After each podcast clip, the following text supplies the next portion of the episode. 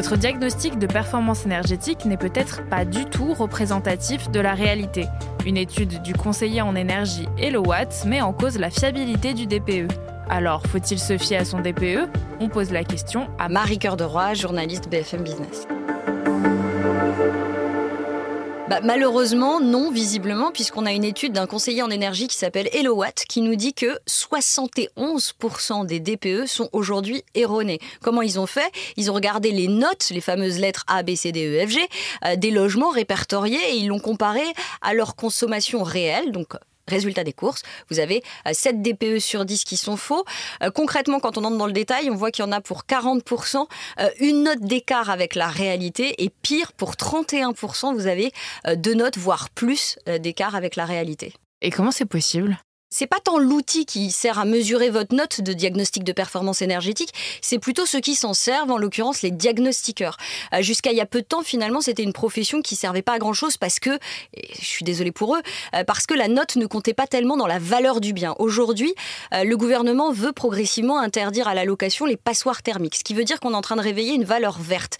Plus votre note sera bonne, plus vous pourrez vendre cher votre bien, et à l'inverse, vous imaginez bien, plus c'est une passoire, moins ça vaut cher. Et donc les diagnostiqueurs, maintenant que le DPE est obligatoire, ils sont devenus l'alpha et l'oméga de la vente immobilière. Donc aujourd'hui, il faut qu'ils soient formés. Le problème, c'est qu'ils ne le sont pas suffisamment, qu'ils soient encadrés et ils ne le sont pas suffisamment, ce qui fait que parfois, bah, c'est à la louche et vous avez des notes qui diffèrent d'un diagnostiqueur à l'autre.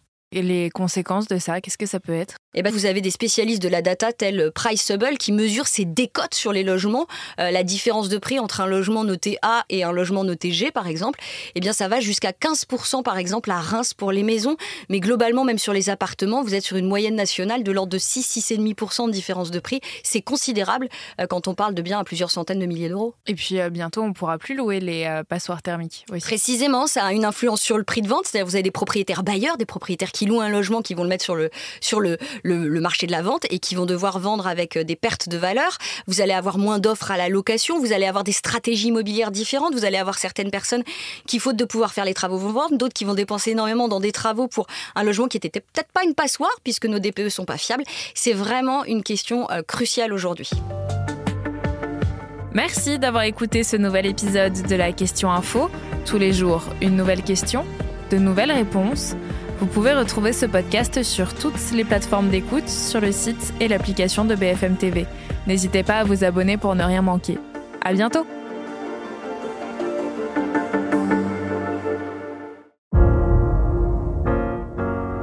Vous avez aimé écouter la question info? Alors découvrez le titre à la une, le nouveau podcast quotidien de BFM TV. Les grands récits de l'actualité, des témoignages intimes, c'est tous les soirs sur vos plateformes préférées. À bientôt!